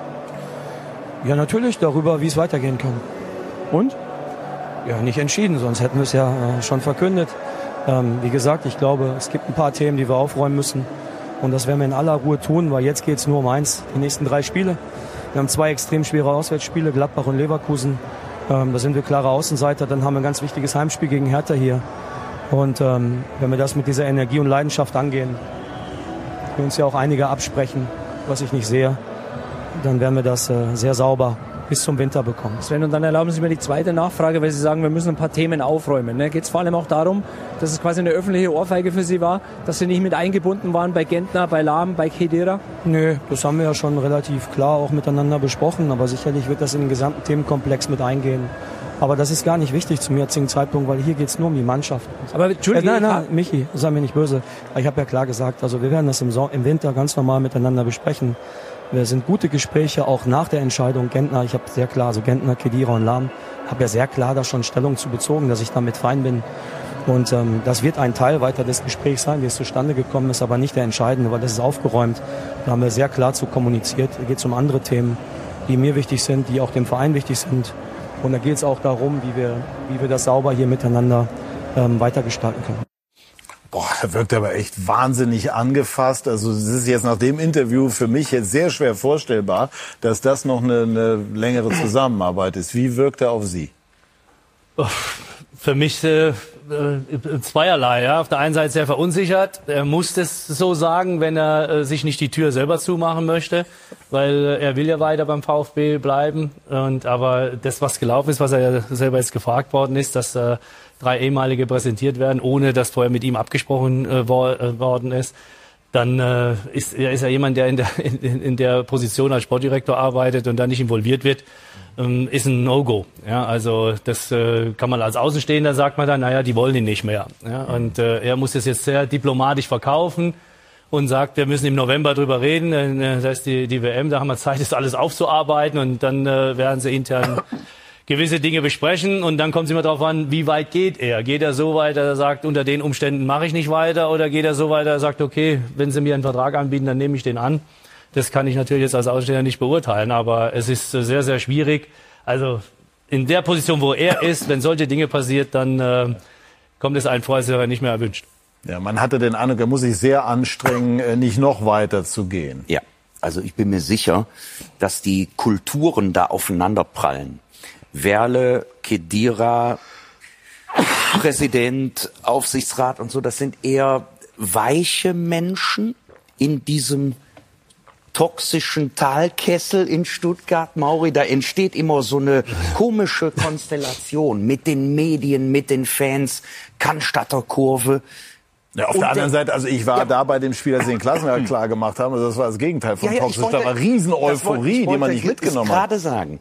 Und der Misslintat ist ja nicht umsonst so beliebt bei den Fans und bei einigen Medien, weil er eher so ein gerade raus Typ ist, der aus Sicht, glaube ich, der anderen Verantwortungsträger zu viel Kompetenzen für sich einfordert. Also da treffen zwei Kulturen aufeinander, mhm. Führungsstile und ich glaube auch vom Bauchgefühl her, dass das auf Strecke nicht kompatibel ist. Also deshalb sehe ich das übrigens auch mit der Trainersuche so. Die kaufen sich gerade Zeit, mhm. um hinter den Kulissen auch die Klarheit in dieser Hierarchiefrage zu schaffen. Oder weil ein möglicher weil neuer zukünftiger Sportdirektor oder Board, so wie auch immer diese Trainerfrage ähm, dann entscheidet und möglicherweise nicht misslingt hat. Wir wissen es genau nicht, das. es ist interpretiert, aber man hat schon den Eindruck, also da sind Dinge im Argen. Ja, es sieht so aus. Also ich glaube, dass die, dass die Zusammenarbeit Misslintat VfB, dass die im Winter zu Ende gehen wird. Mhm. Ähm, was mir jetzt auch rausgehört hat aus dem, aus dem Interview. Ich bin der Meinung, dass der VfB ein gefährliches Spiel oder Alex Werle ein gefährliches Spiel spielt, weil diese Unstimmigkeiten oder dass es da Unstimmigkeiten gibt mit Mislintat, die gibt es schon länger. Warum macht man das nicht im Sommer? Ja, du nimmst das jetzt mit in die Saison, dann geht der Trainer. Ähm, jetzt hast Vielleicht, du diese, weil man weiß, wie populär Mislintat ist. naja, aber, aber äh, er hat noch ein Jahr Vertrag und, und wenn du ihn nicht mehr willst, dann musst du das halt irgendwie vernünftig über die Bühne bringen. Beliebt oder, oder nicht. Und ich, ich mag ihn auch. Ich, er hat gute Arbeit geleistet, überall wo er war. Die Mannschaft hat Wert, hat äh, Spieler äh, für viel Geld verkauft und hat auch Edge-Spieler, die sehr viel Geld wert sind, die er geholt hat. Das heißt, ich glaube, fachlich kann man ihm keinen Vorwurf machen. Wenn er jetzt den Stuttgartern oder Werle zu mächtig geworden ist oder, oder was auch immer ihnen nicht an ihm passt, dann musst du eine vernünftige Lösung finden. Nur jetzt haben sie, glaube ich, ein gefährliches Spiel gespielt, weil sie den, äh, den Co-Trainer einsetzen. Im Moment läuft es, scheint gut zu gehen. Jetzt haben sie nochmal drei Spiele, müssen sie schauen, dass sie drei, vier Punkte holen, dann stehen sie ja ganz gut da. Und dann werden sie einen Sportdirektor holen, der da möglicherweise einen Trainer mitbringt. Ob jetzt der Trainer, ob jetzt Wimmer Trainer bleibt, das ist ein großer Unterschied, Interimstrainer zu sein oder richtiger Trainer zu sein. Und das ist das Einzige, weil ich sage, man sieht das ja in anderen äh, Vereinen und bei anderen Positionen. Es ist ein riesengroßer Unterschied. Also nur weil er jetzt drei oder vier Spiele gewinnt, äh, von den sechs oder sieben, die er gespielt hat, würde ich nicht sagen, dass er der richtige Mann ist. Das muss man sich gut überlegen. Aber dass er natürlich mit in der Verlosung ist, wenn die nächsten drei Spiele jetzt positiv gestaltet werden, ist klar. Ja, also das wird spannend äh, beim VfB Stuttgart, interessant beim FC Bayern, seitdem Choupo-Moting vorne drin steht. Und es mag einen Zusammenhang geben, äh, gewinnen die Bayern wieder. Und sie haben auch gestern äh, spektakulär aufgespielt gegen Mainz. Sadio Mané und die Bayern rollen über Mainz 05 hinweg. Erster Treffer für die Münchner in der fünften Spielminute. Gnabry erfolgreich. Dann der große Auftritt von Jamal Musiala in der 28.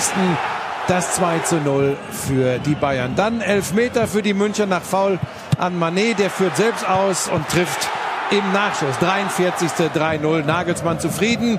Dann die Nachspielzeit der ersten Halbzeit. Wittmer verkürzt für die Mainzer. Dann aber wieder die Münchner Goretzka mit dem 4 zu 1 in der 58. Minute.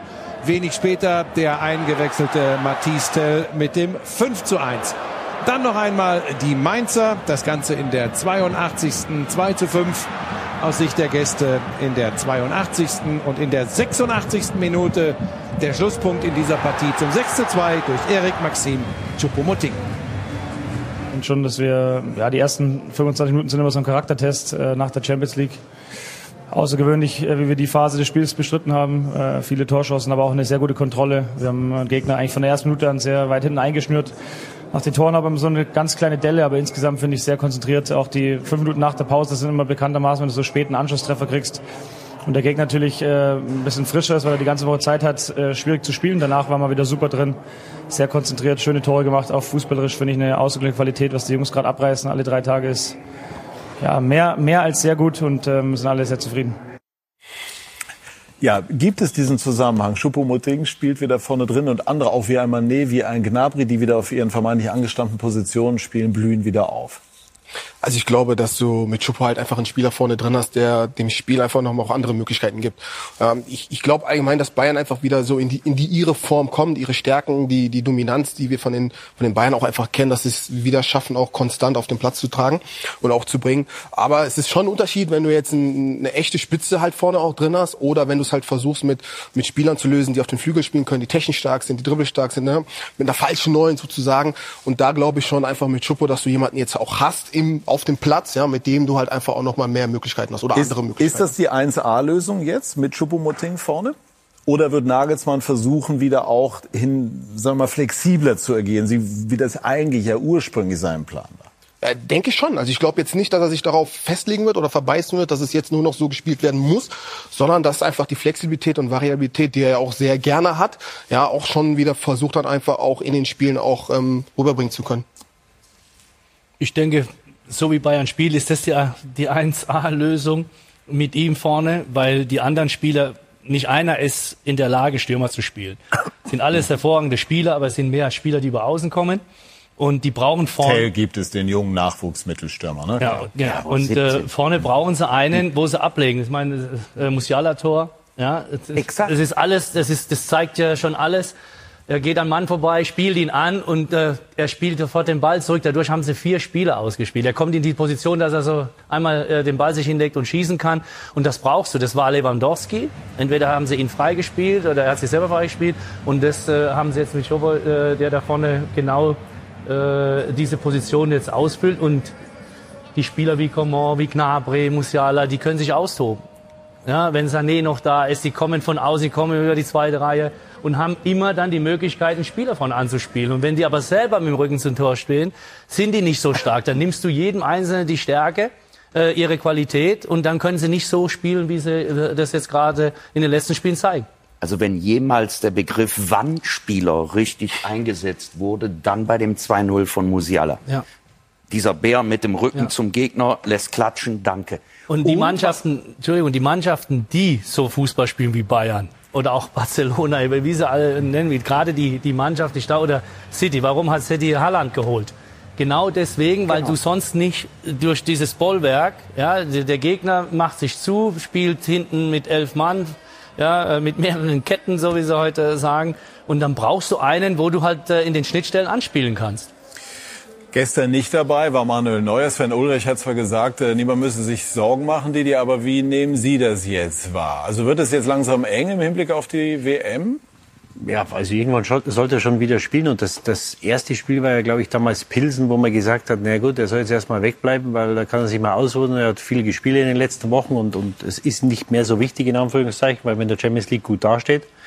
Ähm, also es wurde verkauft als eine Pause oder Vorsichtsmaßnahme, weil er, weil er wohl Schmerzen in der Schulter hat. Es zieht sich jetzt seit drei, vier Wochen und ähm, ja, wir haben jetzt noch äh, ja, drei Spieltage, also zwei Wochen bis, oder drei Wochen, glaube ich, bis zum ersten Spiel. Ähm, ich weiß es nicht. Ulreich war ja sehr positiv. Er hat gesagt, er kann Fußball Deutschland kann er beruhigen. Ähm, hoffen wir mal, dass er recht hat, aber äh, komisch ist das schon, weil man weiß ja nicht, was das Problem ist. Frage nur an Didi, weil wir gleich noch über Schalke sprechen wollen. Aber angenommen Neuer, was keiner hofft, könnte nicht mit, müsste man dann die Frage Nummer eins neu denken, also vielleicht sogar Trapp auch mit als eins überlegen oder Testegen dann gesetzt? Die eins. Also wenn es nach Leistung geht, äh, wenn man sieht, was Frankfurt geleistet hat die letzten 18 Monate, hat Trapp wahrscheinlich den Anspruch, dass er spielt. Ja, aber das bei den Torhütern ist immer so eine Sache. Also grundsätzlich ist es so, wenn die Eins nicht spielen kann, dann spielt die Zwei. Und ich gehe davon aus, wenn Neuer nicht mitwehrt, dass der Ding im Tor steht. Gut, also ich rette mich jetzt und sage, wir alle hoffen, so ist es ja auch, dass Manuel Neuer mitfahren kann. Und die Schalke-Fans hoffen, dass ihr Verein endlich aus der Misere findet. Gleich sprechen wir über Schalke, diesen Club, der immer bewegt.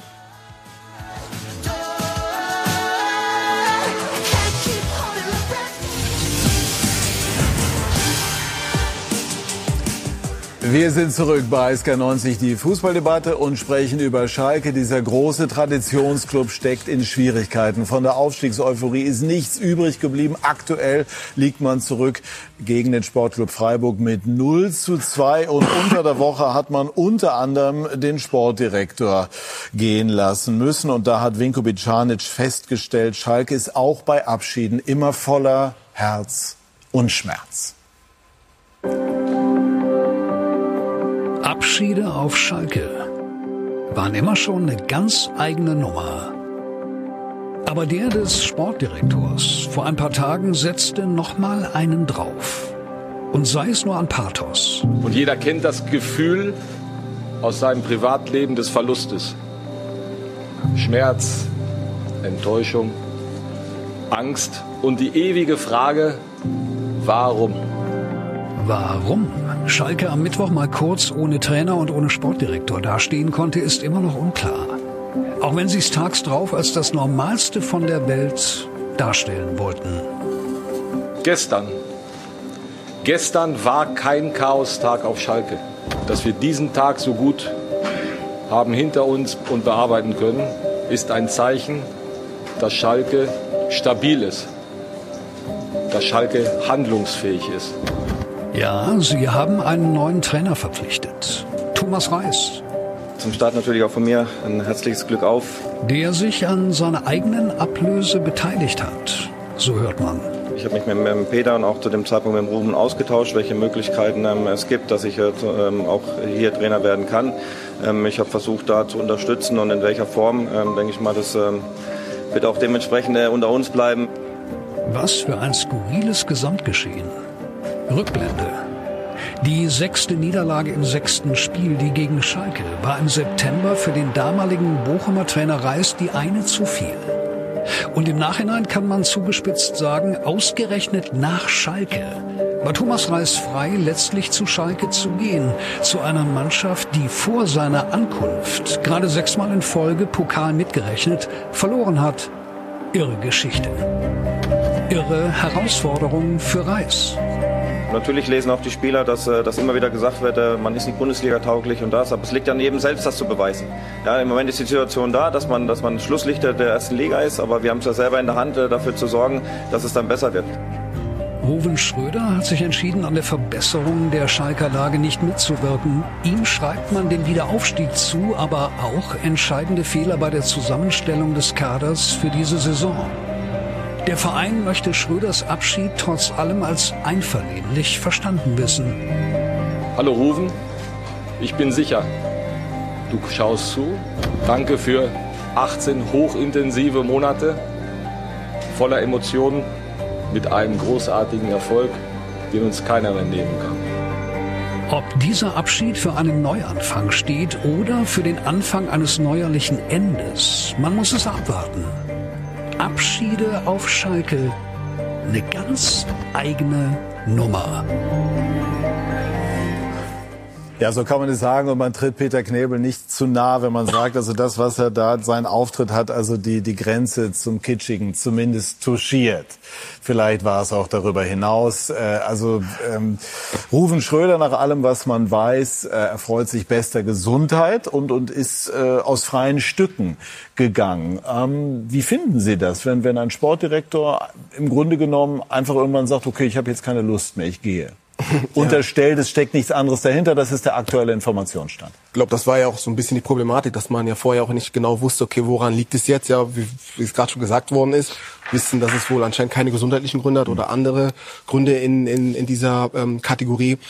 Dann stellt sich natürlich schon die Frage, puh, wieso ähm, hört einfach jemand mitten in der Saison auf. Ja, also wir reden jetzt auch von einer Personalie, die einfach sehr wichtig und essentiell für, für einen Verein ist. Ja, auch von einer Personalie, die ja auch einen Draht zu einer Mannschaft ja dann auch hat. Ja, in, wenn wir uns jetzt einfach anschauen, wo der Verein jetzt gerade auch steht, macht es die Sache ja noch komplizierter und noch schwieriger, als dass das ja dazu dient und förderlich ist, dass man da gemeinsam auch den Klassenerhalt schaffen kann. Also ich finde in der Situation kannst du eher verkraften, keinen Trainer zu haben, als keinen Sportdirektor. Weil Hast du eine Idee, warum Schröder hingeworfen ja, also wir müssen da leider im Trüben fischen, aber ich gebe mal zwei Ideen. Also Peter Knebel hat schon gesagt, Schröder ist über die eigene Grenze der Belastbarkeit hinausgegangen. Das kann ich verstehen, weil man darf nicht vergessen, als Schalke abgestiegen ist, besser vielleicht sogar gesagt, abgeschmiert ist, abgerauscht ist, musste Rufen Schröder nach dem Bundesliga-Abstieg einen Etat von 80 Millionen Pi mal Daumen auf 20 Millionen eindampfen. Jetzt ein bisschen Rolle rückwärts durch den gelungenen Aufstieg. Bedeutet, der hat mal locker 80, 90 Transferbewegungen vollzogen. Aber kann man, da nicht, kann man da nicht einfach auch sagen, der Mann hat für sein ordentliches Gehalt einfach auch hart gearbeitet? Knallhart gearbeitet, ja. aber das ist gerade mein Punkt. Für mich ist Rufen Schröder das Gesicht des Wiederaufstiegs, mehr als jeder andere. Weil man sieht zum Beispiel bei einem Terodde für die Bundesliga, das haben wir aber schon über Jahre äh, besprochen, für oben reicht es nicht, für die zweite Liga ist er top. Und die Qualität des Kaders reicht auch nicht, en gros. Das wiederum wirft man Schröder vor. Könnte man auch beginnen beim Torwart. Ist Schwolo der richtige Mann, um die Bundesliga zu halten? Und mit diesen Vorwürfen, den subtilen, äh, wird es schwierig, dieses Pensum abzuarbeiten. Jetzt kommt ein letzter Punkt. Ich bin mir sicher, dass er nicht so begeistert war, dass der Verein eine relativ günstige Ablöse von 300.000 für Thomas Reis nach Bochum nicht bezahlen will. Das ist so ein ähnliches Thema wie mit Misslintat in Stuttgart. Aber das ist mir gerade durch den Kopf gegangen und ich habe jetzt den Eindruck, der Misslintat hat im Moment intern auch ganz schön viele Dinge zu bewältigen, aber er bleibt. Der hat er hat einen Vertrag. Nochmal, wir kennen die Hintergründe nicht. Ja, Schröder hat aber, auch Vertrag. Ja, ja, gut, der geht aber, ja zur aber, Halbzeit aber, aber raus, der stellt jetzt ruhend. D- d- Ne, so. Mhm. Und du kannst doch nicht als Manager dann sagen, okay, also das passt mir jetzt nicht, ich Nee. schmeiß jetzt hin. Nee. Also nochmal, wir wissen nicht, vielleicht sind es gesundheitliche Gründe, bisher weiß man nichts darüber. Aber wenn es die nicht sind, finde ich, wie will denn ein solcher Sportdirektor in Zukunft Spielern sagen, dass sie ihren Vertrag bedienen, wenn er selber äh, mitten in der Saison äh, aufhört? Riesenproblem. Finde ich schwierig. Didi? Ja, ja, also vielleicht kommt noch was raus. Ähm, ich bin ja voll bei Steffen. Also dass, dass der Aufstieg oder der, äh, die, die Auferstehung Schalkes hat ein Gesicht und das war zu 80 Prozent war das er, der da hin ist und hat gesagt, nee, nee, wir packen das, ja, und wir müssen da 20 Spieler verkaufen, holen 10, die keiner kennt, aber irgendwie kriegen wir das. Dann steigen die auf, Trainerwechsel noch, Büskens geht dann hoch und, und vielleicht hat er auch mit reingespielt, natürlich sind sie ähm, äh, finanziell nicht sehr gut aufgestellt aufgrund dessen, was, was vor Jahren passiert ist. Vielleicht hat ihm auch etwas geschmerzt, als Kramer als Trainer vorgestellt wurde, hat es Fanproteste gegeben. Und vielleicht hat er sich mehr Rückhalt erwartet, auch von den Fans, weil die Fans haben ihn ja hochleben lassen. Und vielleicht hat er erwartet, wenn ich ihn für gut genug oder richtig befinde, dann folgt mir doch. Und, und vielleicht hat sich da irgendwas aufgeschaut. Es ist äh, unheimlich, also so wie ich Ruben kennengelernt habe, äh, ein akribischer Arbeiter, unheimlich loyaler Arbeiter und einer, der äh, immer seinen Job, seinen Verein in den Vordergrund stellt, hat in Mainz über Jahre äh, tolle Arbeit geleistet. Es ist sehr verwunderlich. Vielleicht äh, hören wir in den nächsten Wochen noch was, aber ähm, es ist ähm, Wir haben bestimmt noch was. eigentlich entgegen dessen, was äh, so wie wir ihn die letzten 10, 12 Jahre kennengelernt Und auch wenn man, auch wenn man ihn äh, kritisiert äh, wegen, wegen diverser Transfers, das hätte er ja auch wieder gerade rücken können. Ich meine, bei, bei den Sachen, die er gemacht hat, ist ja logisch, dass man das eine oder andere auch nicht klappt. Ich finde, das hätte jetzt überhaupt nicht dazu führen dürfen, dass man eine ernsthafte Diskussion darüber führt, ob er geeignet ist oder nicht. Aber ich verstehe einfach nicht, dass er so wie er aufgetreten ist, dann einfach sagt, okay, Also ich denke, boah, nach, da muss schon was anderes vielleicht noch passiert der, sein. nach der Pressekonferenz können wir nur hoffen, dass wirklich rufen, dass es ihm gut geht. Ja. Nach der Pressekonferenz von Peter Knebel, so wie er gesprochen hat und äh, wie er das praktisch mit Punkt A1 oder A, B, C, muss man hoffen, dass es ihm gut geht. Und äh, davon Knebel hat heute ein aus, Interview wir jetzt gegeben, heute in der- in der Bild am Sonntag, ist intern, äh, wenn man in dem Moment hinschmeißt, ist intern äh, so viel passiert, so viele Gegensätze, wo er dann gesagt hat, so kann ich nicht weiterarbeiten, das, äh, und das möchte ich nicht mittragen. Diese Verantwortung will ich nicht tragen und deswegen ist er dann gegangen. Und- und- und ich Aber glaube da kommt mit Sicherheit noch einiges raus. Ich glaube auch, die Fans hätten ihm einen Abstieg verziehen. Also ich glaube, dass, äh, wenn, wenn alles, wie gesagt, das nehmen wir, setzen wir jetzt mal voraus, dass er sich vielleicht mehr Schaden zugefügt hat, als bis Saisonende zu bleiben und ab, abzusteigen. Hältst du für möglich, dass er nach Leipzig geht, so wie spekuliert wird? Also das halte ich äh, nach, nach der ganzen, äh, nach dem ganzen Theater um Max Eberl, der jetzt zum 1.12. glaube ich anfängt, also das halte ich für ausgeschlossen. Ich würde, ich habe viel gesehen im Fußball, würde jetzt meine Hand nicht ins Feuer legen, aber knapp daneben. Okay. Also, und, und kann äh, Thomas Reis diese Mannschaft, auch wenn das heute gegen Freiburg äh, nicht zu klappen scheint, retten? Anders formuliert, ist dieser Kader Bundesliga tauglich? retten sch- schwierig. Also die ganze Herausforderung, ja, ähm, glaube ich, ist schon ein Mammutprojekt. Ich persönlich glaube, dass der Kader jetzt auch nicht die Qualität hat, ja, um einfach ähm, die Klasse halten zu können. Und deswegen glaube ich, dass es schon wirklich sehr, sehr schwierig vom Typen her, vom Trainertypen her, finde ich, ist er ein wirklich sehr guter Trainer, auch äh, kommunikativ, wie er da versucht, auch wirklich mit der, mit der Mannschaft äh, zu interagieren, zu kommunizieren. Ja, das ähm, schätze ich an ihm wirklich sehr. Doch jetzt bei der Aufgabenstellung, den Verein jetzt zu retten oder in der ersten Liga zu halten, halte ich für sehr, sehr schwierig. Da wird ja auch für ihn dann auch diese Dimension dann auch erlebbar und spürbar sein. Also Schalke ist mega positiv, aber natürlich auch brutal, wie nach dem Abstieg. Was sich da abgespielt hat, hat im Fußball auch nichts zu suchen. Jetzt sage ich selbst etwas sehr Hartes, aber ich hoffe halbwegs Objektives. Die beiden Mannschaften, die unten stehen, Bochum und Schalke, haben beide kein Tempo nach vorne und werden deshalb auch unten bleiben. Für mich wäre es ein Wunder, wenn die Blau-Weißen aus dem Pott die Kurve noch kriegen würden. Ihr dürft das gerne als Solidaritätsbeitrag hier. also fällt mir gerade selbst Das sind auf, ja eigentlich sind zwei Traditionsvereine, die man gerne in der Bundesliga sehen dann, würde. Dann ist aber schwierig für Reis, Schalke zu retten, weil der kommt ja von Bochum. Ich glaube, Ich meine, äh, wenn da nicht im Winter noch Geld investiert wird auf Schalke, was eigentlich nicht da zu sein scheint. Aber Knebel hat heute Morgen bei den Kollegen gesagt, wir werden was tun im Winter und dafür haben wir noch das Geld. Also ich würde behaupten, so hart es klingt, Bochum mit Hofmann als Mittelstürmer und Schalke mit den beiden, die jetzt da sind, das kann nicht klappen auf dem Niveau. Das ist alles gut genug, um wieder aufzusteigen. Aber es wird nicht reichen, um drin zu bleiben. Wenn du Stuttgart, Leverkusen, Hertha, das sind ja die Konkurrenten, die sich da rauskristallisieren. Klingt komisch, Leverkusen ist aber was dran, können wir jetzt aber nicht anfassen, das Thema. Kann sich Schalke retten, ja oder nein, Didi? Ich glaube es nicht. Ehrlich also nicht? Sie müssen schauen, dass Sie, was haben Sie jetzt Punkte? Sieben, acht Punkte. Äh, Du musst schauen, dass du auf ja, mindestens 10, 12 Punkte kommst, dass du dir noch eine Chance gibst. Ja? Du brauchst 4, 35 Punkte. Das heißt, du brauchst in den 19 Spielen Rückrunde brauchst du 4, 25 Punkte.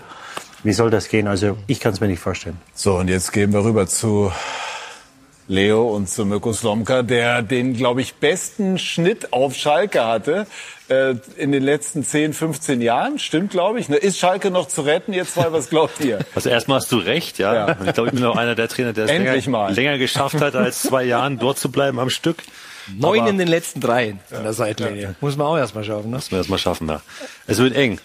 Wird eng. Aber die heutige Partie hat gezeigt, gerade in der zweiten Halbzeit, dass die Schalker doch noch ein wenig Chancen haben. Vielleicht um die, die äh, um den Deckel drauf zu machen, es sind fünf Punkte schon auf 15, auf Platz 15, auf den VfB, Drittel der Saison gespielt und äh, ja. Wie haben die Fans reagiert? Eher freundlich. Ja. Vereinzelte Pfiffe, aber sonst eher immer noch, wir schaffen's. Also wo ich schon überzeugt bin von, weil ihr das Thema Thomas Reis hattet, ich finde, er ist ein Typ, der steht halt im Wind ne? und, und hat, brei- hat eine breite Brust und äh, ich glaube, er ist einer, der nicht leicht wackelt und schnell ins Wackeln kommt. Das könnte helfen auf Schalke. Absolut, ist so ein, ist so ein Maloch. Bitte? Der Wind auf Schalke bläst stärker als der in Bochum. Ja, aber er, er hat es beim VfL schon Ja, gezeigt, er ist schon- aufgestiegen, ist Ja. drin geblieben und so weiter. Ähm, also vom, vom Typ her würde man ihm das zutrauen. Die Frage ist im Kern dann letztlich, ist diese Mannschaft besser als der aktuelle Tabellenplatz? Heißt, kann er was ausrichten oder eben nicht? Also ne, das wird dann äh, die Zukunft weisen. Ich bedanke mich ganz herzlich bei dieser Runde. Verweise auf äh, die beiden Herren, die wir eben gesehen und gehört haben, bei den XXL-Highlights nicht nur dieses Spiels, sondern wir haben ja auch noch ein Spiel danach. Bedanke mich ganz herzlich bei Ihnen, liebe Zuschauerinnen und Zuschauer, für Ihr Interesse. Machen Sie es gut. Tschüss und auf Wiedersehen.